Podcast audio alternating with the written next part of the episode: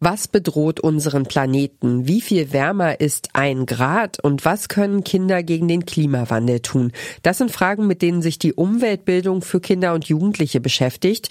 Die lässt allerdings zu wünschen übrig. Das hat eine UNESCO-Studie aus dem vergangenen Jahr ergeben. Dafür wurden weltweit mehr als 17.000 junge Menschen zwischen 11 und 25 Jahren befragt. Und dabei kam unter anderem heraus, jede fünfte befragte Person fühlt sich durch den Schulunterricht nicht genug auf den Klimawandel vorbereitet. Wie sieht das an Schulen in Deutschland aus? Werden dort Klimathemen behandelt und welche Projekte können dabei helfen, dass sich SchülerInnen entsprechend Wissen aneignen und ein größeres Klimabewusstsein entwickeln? Das ist diese Woche unser Thema hier im Klimapodcast von Detektor FM. Ich bin Ina Lebetjew. Hi. Mission Energiewende der Detektor FM Podcast zum Klimawandel und neuen Energielösungen. Eine Kooperation mit Lichtblick, eurem Anbieter von klimaneutraler Energie für zu Hause und unterwegs. Die Klimakrise spitzt sich immer weiter zu. Diejenigen, die die Folgen am meisten zu spüren bekommen werden, sind die, die heute noch Kinder sind. Sie müssen stärker vor den Auswirkungen des Klimawandels geschützt und vor allen Dingen auch besser darauf vorbereitet werden, sagen Expertinnen. Dabei spielt Bildung eine entscheidende Rolle. Aber wie wird aktuell an deutschen Schulen über Themen wie Klimawandel und Klimaschutz gesprochen? Und was muss sich ändern, damit solche Themen im Schulalltag eine größere Rolle spielen? Meine Kollegin Alina Metz hat zu diesen Fragen recherchiert. Hallo Alina.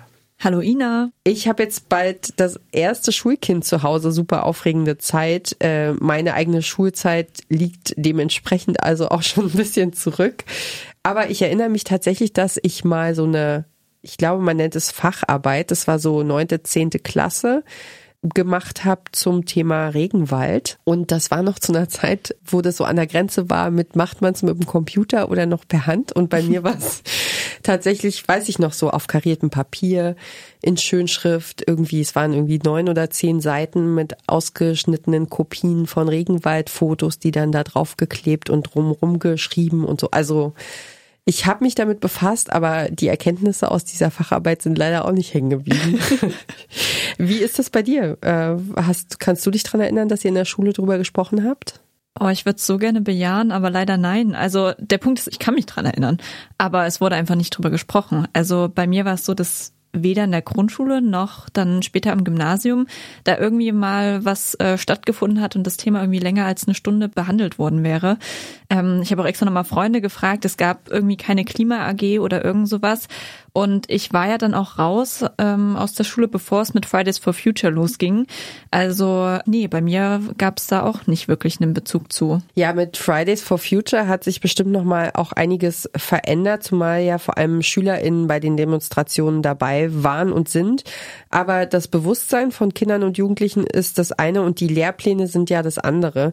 Wie sieht's da überhaupt erstmal aus? Kannst du was dazu sagen?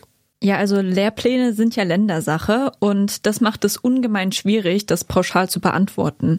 Also es gibt da keine deutschlandweite Übersicht oder Studie wie die UNESCO-Studie, die du am Anfang angesprochen hast. Es ist aber bei uns so, dass inzwischen fast alle Bundesländer zumindest empfehlen, Bildung für nachhaltige Entwicklung in der Schule anzusprechen. Und ich habe bei meiner Recherche herausgefunden, dass aktuell in einigen Lehrplänen Klimathemen enthalten sind. Also jetzt zum Beispiel in Bayern, da ist das so. Da sind Unterrichtsstunden in Fächern wie Geografie, Politik oder auch Wirtschaft und Recht vorgesehen. Und in denen soll dann zum Beispiel über Ursachen und auch Folgen des Klimawandels, aber auch über Maßnahmen zum Klimaschutz gesprochen werden.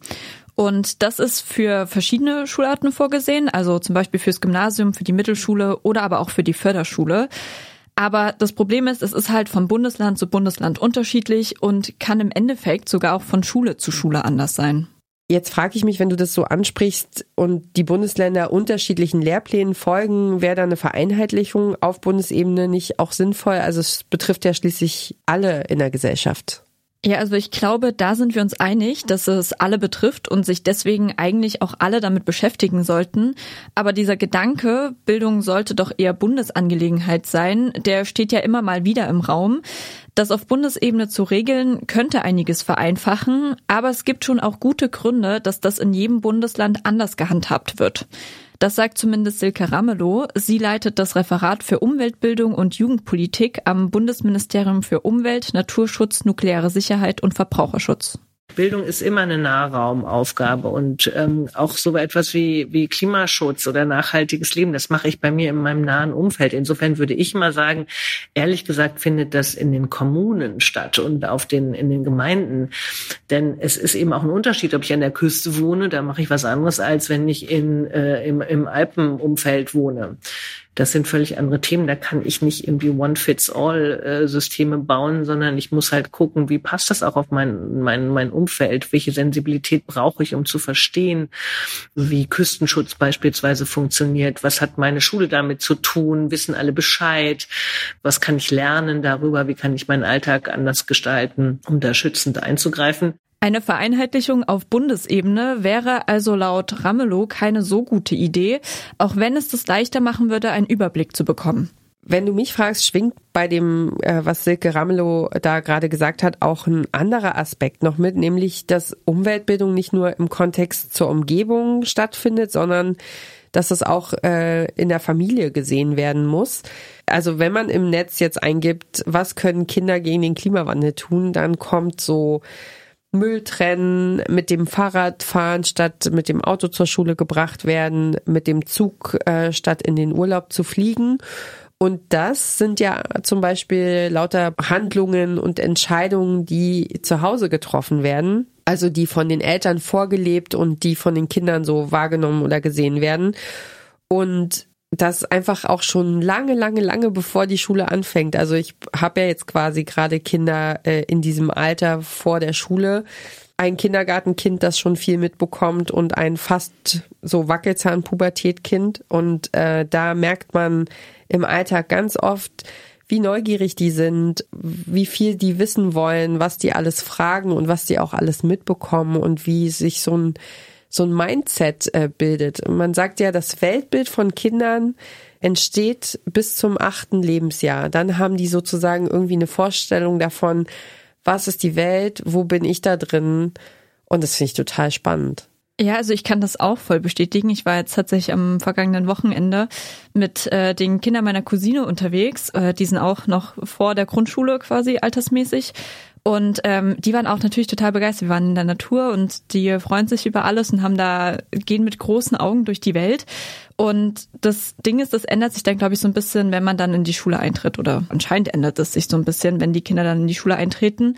Das äh, sieht auch Silke Ramelow so. Also deswegen ist Umweltbildung auch besonders in der Grundschule mit wichtig, aber halt eigentlich auch danach. Die Grundschulen sind eigentlich sehr aufgeschlossen, weil Kinder sind ganz, ganz, ganz, ganz interessiert an der Natur und man kann sie wahnsinnig schnell begeistern für, für Ökosysteme, für diese ganzen vielfältigen Zusammenhänge und diese vielen kleinen Wunder, die die Natur so für uns da bereithält. Aber dann kommen sie in die weiterführenden Schulen und dann ist es vorbei. Und das ist ganz tragisch tatsächlich, ne? weil ähm, da sind dann, da herrschen dann eben andere Reglementierungen. Jetzt hast du vorhin diesen bayerischen Lehrplan und den Geografieunterricht angesprochen. Wie ist das? In welchen Fächern wird denn eigentlich noch übers Klima gesprochen? Ja, also Geografie und Biologie sind da, glaube ich, mit am naheliegendsten. Da habe ich auch zuerst dran gedacht. Aber Klimaschutz ist ja auch in anderen Bereichen relevant und lässt sich vor allem nicht in ein einziges Fach zwängen. Klimawandel und Klimaschutz sind also Querschnittsthemen. Das bedeutet, die betreffen mehrere Fächer. Das ist in unserem Schulsystem aber ein Problem, denn die Lehrpläne, die sind selten fächerübergreifend ausgelegt. Klimabildung, Bildung für nachhaltige Entwicklung, Umweltbildung sind ja alles Themen, die gar nicht so stark äh, ausschließlich kognitiv vermittelt werden, wo es ja, sondern wo es immer darum geht, auch wirklich das eigene Handeln zu überdenken, äh, neue Formen zu erproben, Projekte zu machen und Dinge auszuprobieren. Und das findet halt naturgemäß nicht im Unterricht oder häufig nicht im Unterricht statt, sondern eben in Projekten, in Arbeitsgruppen oder wo halt auch immer. Und das bedeutet, wir brauchen eigentlich eine ganz andere Art von Schule, so Silke Ramelow. Diese Art von Schule muss dann den Platz bieten, aktuelle Themen aufzugreifen und halt auch kreativ umsetzen zu können. Also ich musste da so ein bisschen an, an unsere Lage denken, an den Journalismus. Da wird ja auch viel darüber diskutiert. Braucht es eigentlich sozusagen eigene Klimaredaktionen? Und eigentlich sagen viele ExpertInnen und Leute, die sich damit beschäftigen, nee, im Grunde ist Klima ein, ein Thema, das in jedem Lebensbereich vorkommen muss. Also ich meine, das merken wir ja hier äh, bei Mission Energiewende auch massiv. Also ob wir über, über, keine Ahnung, ähm, Schmuck zum Valentinstag nachdenken oder über Bildung in der Schule oder über Wasserwirtschaft. Es ist total egal. Also es kommt Klima spielt überall eine Rolle und ist wichtig. Und eigentlich sagen die Leute, die, die sich damit auskennen, am besten ist es sozusagen, wenn wir uns irgendwann mit unserem Klima-Podcast äh, auch selbst abgeschafft haben, wenn also in jedem Artikel, in jedem äh, Radiobeitrag, in jedem Bereich irgendwie immer wieder auch drei, vier, fünf Sätze zum Thema Klima vorkommen und dieses Thema Klimawandel alles durchdrungen hat und da frage ich mich, ist das in der Schule genauso oder hilft es uns, wenn wir ein Schulfach bekommen, das Klima heißt oder Klimaschutz? Also ich habe ja eben auch schon gesagt, so ne, es ist eigentlich eigentlich kann man es nicht in ein Fach zwängen. Und ähm, das heißt, es ist da ganz ähnlich, ein eigenes Fach für die Klimabildung einzurichten.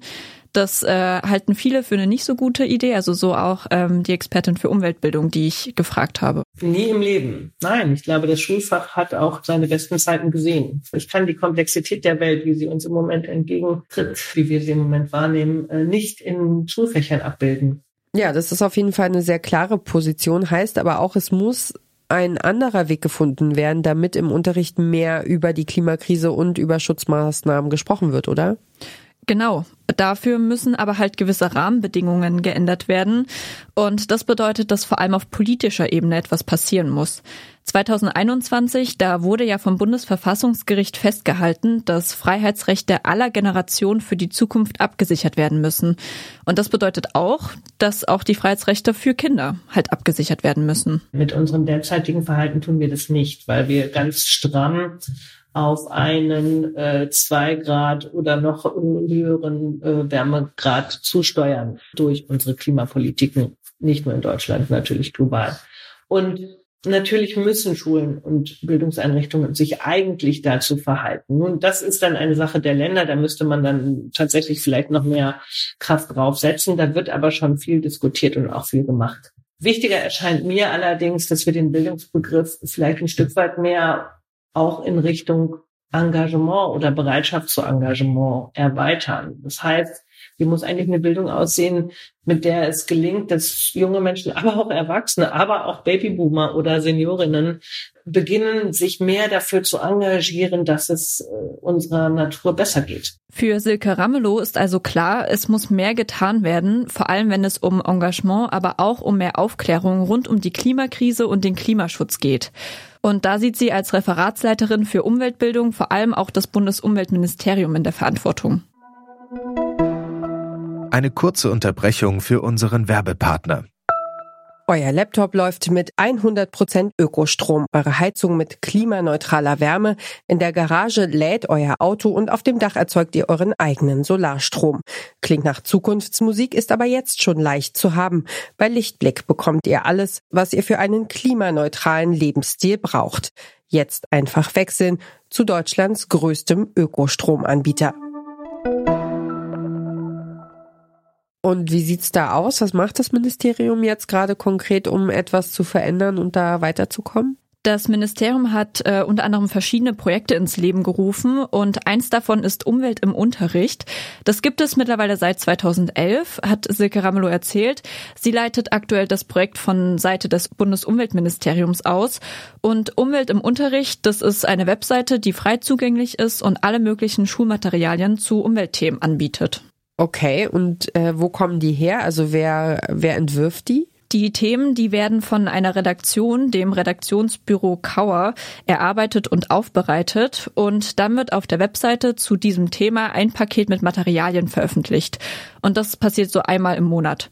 Und Sebastian Kauer, der leitet die Redaktion vom Umwelt im Unterricht und ich habe ihn gefragt, wie so ein Paket genau aussieht. Da gibt's einen Hintergrundtext, in dem man sich einlesen kann, der auch für Nicht-Fachleute das Thema vernünftig erschließt. Zu jedem Thema gehören Verlaufsvorschläge für den Unterricht und die entsprechenden Arbeitsmaterialien für die Schülerinnen. Und äh, ja, das Ganze lässt sich sehr leicht anpassen an die jeweiligen Bedürfnisse. Also wir haben immer eine Variante für die Sekundarstufe und eine Variante für die Grundschule, die so ein bisschen auf, sage ich mal, so eine Durchschnittsniveau zielt und aber eben Möglichkeiten bietet, das anzupassen an die jeweiligen Lerngruppen. Klingt auf jeden Fall aus meiner Sicht nach einem sehr interessanten Angebot für LehrerInnen. Äh, kann da jeder drauf zugreifen oder muss sich eine Schule dafür konkret anmelden? Nee, das ist kostenlos und äh, komplett ohne Anmeldung zugänglich. Also es können sich wirklich alle, die Interesse daran haben, die Materialien herunterladen. Und um welche Themen geht's da konkret? Das ist ganz unterschiedlich. Also ich habe mir das mal auf der Webseite angeschaut. Das reicht wirklich von Nachhaltigkeit in der Mode über Hochwasserschutz bis hin zu nachhaltigen Baustoffen. Also das ist wirklich das ganze Spektrum. Und die Ideen und Vorschläge, die stammen aus der Redaktion selbst, aber auch von Schülerinnen oder Lehrerinnen oder halt auch vom Bundesumweltministerium. Meistens sind es Fragen oder Themen, die in den Medien oder auch im Alltag präsent sind. Manchmal, da gibt's aber auch einen aktuellen Anlass. Im März ging es zum Beispiel um das Thema Wasservorräte. Die Idee dazu, die kam durch einen politischen und öffentlichen Diskurs, denn die Bundesregierung hat im März eine neue Wasserstrategie veröffentlicht. Wir haben jetzt zum Beispiel im März das Thema äh, Wasser aufgegriffen. Und dann ging es um die Frage, geht uns vielleicht in Deutschland in naher Zukunft das Wasser aus? Und das knüpft natürlich an diese Dürreereignisse der vergangenen Jahre an, ne? wo klar wurde, äh, wenn die Wasserstände in den Flüssen derart niedrig sind, dann macht es Probleme, mit denen wir vorher vielleicht gar nicht so gerechnet haben. Oder dass es tatsächlich in manchen Regionen das, äh, die Wasserversorgung so ein bisschen eingeschränkt werden musste. Und äh, das sind Sachen, die, ja, die sind äh, in der öffentlichen Diskussion und sie knüpfen möglichst an die Lebensrealität auch an. Also wenn man unsere Einstiege liest und die Fragen, die wir da stellen, dann merkt man sofort, ah ja, ähm, ich weiß, das ist wichtig oder ich sehe, das ist wichtig, darum müssen wir uns beschäftigen. Das klingt ja eigentlich ziemlich cool, dass alle, die im Bildungsbereich unterwegs sind, äh, auf diese Materialien zugreifen können und dann nicht alle Inhalte selbst erarbeiten und vorbereiten müssen. Wird das Angebot denn viel genutzt? Also genaue Zahlen wollte mir Sebastian Kauer nicht verraten, aber er meinte, dass der Newsletter zur Webseite mehrere tausend AbonnentInnen hat und die Nachfrage auch kontinuierlich steigt. Und dann gibt es auch noch die Möglichkeit, über ein Formular auf der Webseite Fragen, Anregungen oder auch Feedback zu schicken. Das wird nur leider zu selten gemacht, so Sebastian Kauer. Toll wäre es natürlich noch wesentlich intensiver mit allen Beteiligten zusammenzuarbeiten. Also mit Lehrkräften aus der Praxis, als auch mit den Fachleuten äh, in äh, den Behörden oder im Umweltministerium, mit denen wir zusammenarbeiten, als auch mit ähm, Leuten wie uns in der Redaktion, die sich überlegen, wie kann man das am besten aufbereiten. Denn wir merken, dass wenn Ideen aus verschiedenen Perspektiven zusammenkommen, dass man dann am ehesten was Interessantes Neues entwickeln kann. Und es wäre toll, diese Sachen regelmäßig zu überprüfen und dann weiterzuentwickeln. Abgesehen davon, wenn wir darüber sprechen, wie Klimawandel und Klimaschutz besser im Unterricht angesprochen werden können, dann steht Sebastian Kauer mit Silke Ramelow vom Bundesumweltministerium auf einer Seite. Auch Kauer ist der Meinung, die LehrerInnen haben durchaus Interesse daran, solche Themen zu behandeln.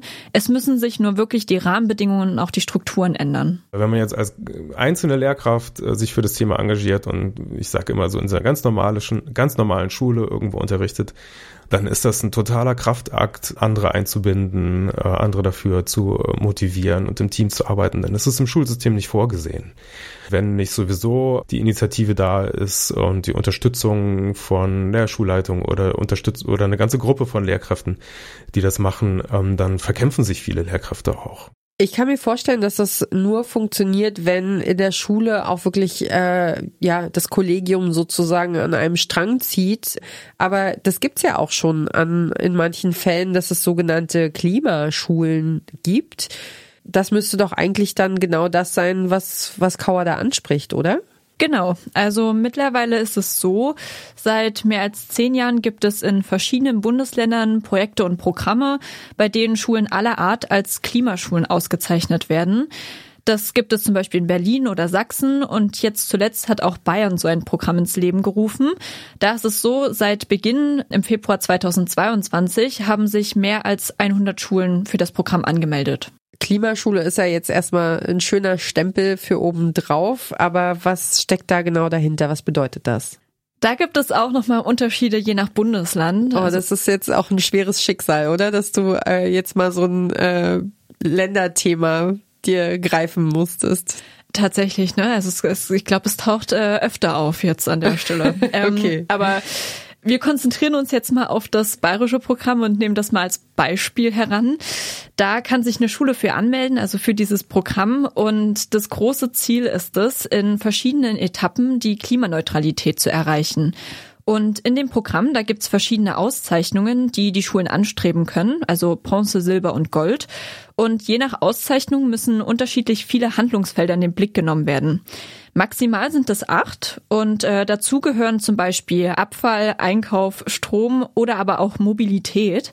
Und was eine Schule machen muss, um so eine Auszeichnung zu bekommen, das habe ich Karl Geller gefragt. Er koordiniert das Programm Klimaschule an der Berufsschule Mindelheim, zu der mehrere Standorte gehören. Und Karl Geller setzt sich seit vielen Jahren für mehr Klimabewusstsein an der Schule ein. Die Klimaschule ist eine relativ demokratische Einrichtung. Das heißt, du brauchst zunächst ein Team von Leuten, weil alleine schafft man das einfach nicht. Und dieses Team von Leuten muss äh, sagen, ja, okay, wir fangen mal mit einigen Maßnahmen an, sodass die anderen sehen, ja, da kann man was machen. Äh, dann wird eine Vollversammlung durchgeführt in der Schule und die Lehrkräfte müssen sagen, wir wollen Klimaschule werden. Daraufhin kann das Team dann einen sogenannten Klimaschutzplan erarbeiten aufgrund von Daten. Zu diesen Daten für den Klimaschutzplan, da gehört dazu, dass die Schule ihren eigenen CO2-Fußabdruck ermittelt. Das umfasst die Bereiche Strom, Wasser, Wärme, Einkauf, Digitalisierung, Mobilität und Ernährung. Und allein diese Daten zu ermitteln, das hat in Mindelheim ein Jahr lang gedauert. Okay, jetzt bin ich aber natürlich gespannt, was kam denn am Ende dabei raus? Ja, dass die Schule vor allem im Bereich Mobilität schlecht dasteht. Karl Geller hat mir erzählt, dass fast 80 Prozent der CO2-Emissionen der Schule durch die Mobilität entstehen. Also dadurch, dass die SchülerInnen und LehrerInnen von zu Hause zur Schule und auch wieder nach Hause kommen. Wir haben allein an unserer Schule den vierfachen CO2-Fußabdruck in der Mobilität, wie ein, ein in der Nähe liegendes Gymnasium insgesamt hat. Also insofern gibt es da Unterschiede, aber es ist auch innerhalb unserer Standorte unterschiedlich. Wir haben hier eine Kfz-Abteilung mit einem sehr großen Einzugsgebiet, wie gesagt, Berufskraftfahrer. Äh, Nutzfahrzeugmechatroniker, die kommen von weit her und andere beruflichen Schulen haben einen Einzugsbereich von, ich würde jetzt mal sagen, rundherum 30 Kilometer. Also insofern ist das vom Standort abhängig. Ja, das ist dann natürlich auch schon schwieriger als zum Beispiel bei einem Gymnasium mitten in der Innenstadt. Wie geht es nach dieser Ermittlung denn jetzt weiter? Ja, wie vorhin gesagt, das Ziel der Klimaschulen ist es, eine Klimaneutralität zu erreichen. Und dafür braucht es konkrete Projekte und Maßnahmen. Die werden dann in dem Klimaschutzplan verankert, den jede Schule selbst aufstellen muss. Also wir beteiligen uns jetzt zum ersten Mal beim Stadtradeln, was die Mobilität anbelangt. Wir haben äh, grüne Räder in Anführungszeichen an, äh, eingeführt, sodass die Heimschüler an die Schule mit dem Fahrrad kommen. Wir versuchen selbstverständlich auch in den Lehrerkonferenzen die Dinge immer so zu drehen, dass vielleicht äh, die Zuschaltung anstatt eine Fahrt äh, anfällt. Also man macht es dann halt online, was man sonst mit dem Auto erledigt hätte.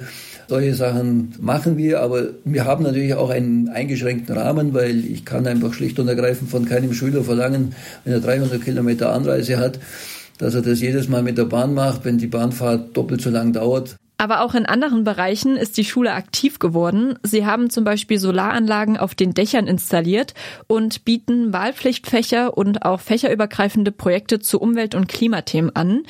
Da wurde zum Beispiel in verschiedenen Gruppen der Technikerschule ein Solarcarport geplant und designt und das wird jetzt an der beruflichen Schule in der Metallabteilung umgesetzt. Und mit einem anderen Projekt, dem Planspiel Green Factory, hat die Schule sogar den Preis Klimameister vom Bayerischen Umweltministerium gewonnen. Das leitet sich ein bisschen von einem Spiel ab, auch einem Planspiel, das Energiedorf heißt. Und wir wollten das einfach als Berufsschule in, eine betrieblich, in einen betrieblichen Rahmen fassen. Am Ende ist es so, dass ähm, bei Green Factory Fragen gestellt werden wie bei einem Quiz. Und je nachdem, wie gut man die Fragen beantwortet, bekommt man eine Punktzahl, dementsprechend dann eine Rolle in einer Betriebsversammlung. Und in der Betriebsversammlung wird dann beraten, wie man die Firma CO2-neutral bekommen kann, mit entsprechenden Maßnahmen, die äh, vielleicht von der Politik unterstützt werden. Da kann man ja alle möglichen Szenarien durchspielen. Und dann wird halt versucht, in bestimmten Bereichen etwas zu erreichen, die Maschinen entsprechend einzusetzen, die Solaranlagen aufs Dach zu tun. Also da muss halt dann diskutiert werden, was kann die Firma machen, was kann sie sich leisten. Ja, und das Ziel ist es dann, eine CO2-neutrale Klimafabrik zu bauen. Ja, das ist natürlich extremes, krasses Wissen, was die Jugendlichen und Erwachsenen, jungen Erwachsenen dann äh, später für ihren Job einfach mitnehmen. Also sowas lässt sich natürlich richtig gut in der Praxis anwenden, wenn du sagst, es geht um eine Berufsschule, dass sie das ausprobieren alles. Ja, voll. Also das ist auch das, was Karl Geller besonders wichtig gewesen ist in dem Gespräch, was wir hatten. Also vor der Berufsschule Mindelheim war nämlich keine andere Berufsschule Klimaschule in Bayern. Und dabei sind die ja eigentlich besonders wichtig, so der Projektkoordinator. Wir sind natürlich jetzt Vorreiter in jeder Hinsicht und in jeder Schulart. Aber wenn wir bis 2040, so wie das der bayerische Ministerpräsident ja angekündigt hat, Bayern CO2-neutral haben wollen, dann müssen das alle Ebenen machen und auch die Schulen. Und ich glaube, dass gerade der berufliche Bereich einen Riesenhebel hat, was das anbelangt, weil wir halt in kürzester Zeit Leute in die Betriebe entlassen und die Leute das, was sie bei uns an der Berufsschule kennengelernt haben, im Betrieb fortführen können. Und im Wirtschaftsleben sind nun mal die großen CO2-Potenziale, Einsparpotenziale vorhanden. Und gerade deshalb ist das sehr, sehr wichtig, dass die beruflichen Schulen äh, solche Maßnahmen wie die Klimaschule, die ja nichts anderes ist wie eine Zertifizierung im Industriebereich, dass die das lernen und dann eben auch wirklich das Wissen in die Betriebe diffundiert und dort umgesetzt wird. Ja, in Berufsschulen, da wird ja im Blockunterricht gelehrt und das bedeutet, die SchülerInnen gehen nach zwei Wochen oder etwa in dem Abstand das erste Mal in die Betriebe und das bedeutet ja eigentlich, je früher da Ansätze mitgegeben werden, desto früher können die dann auch mit in die Unternehmen genommen werden. Ja, und da fällt mir ein, dass wir im, im vergangenen Jahr im Frühling haben wir, glaube ich, mal eine Folge zu dem Thema gemacht inwiefern äh, die Heizungsbranche, Heizungsmonteure ähm, die Wärmewende rocken und wie, wie eben der Klimawandel im Heizungskeller umgesetzt wird oder die Wende.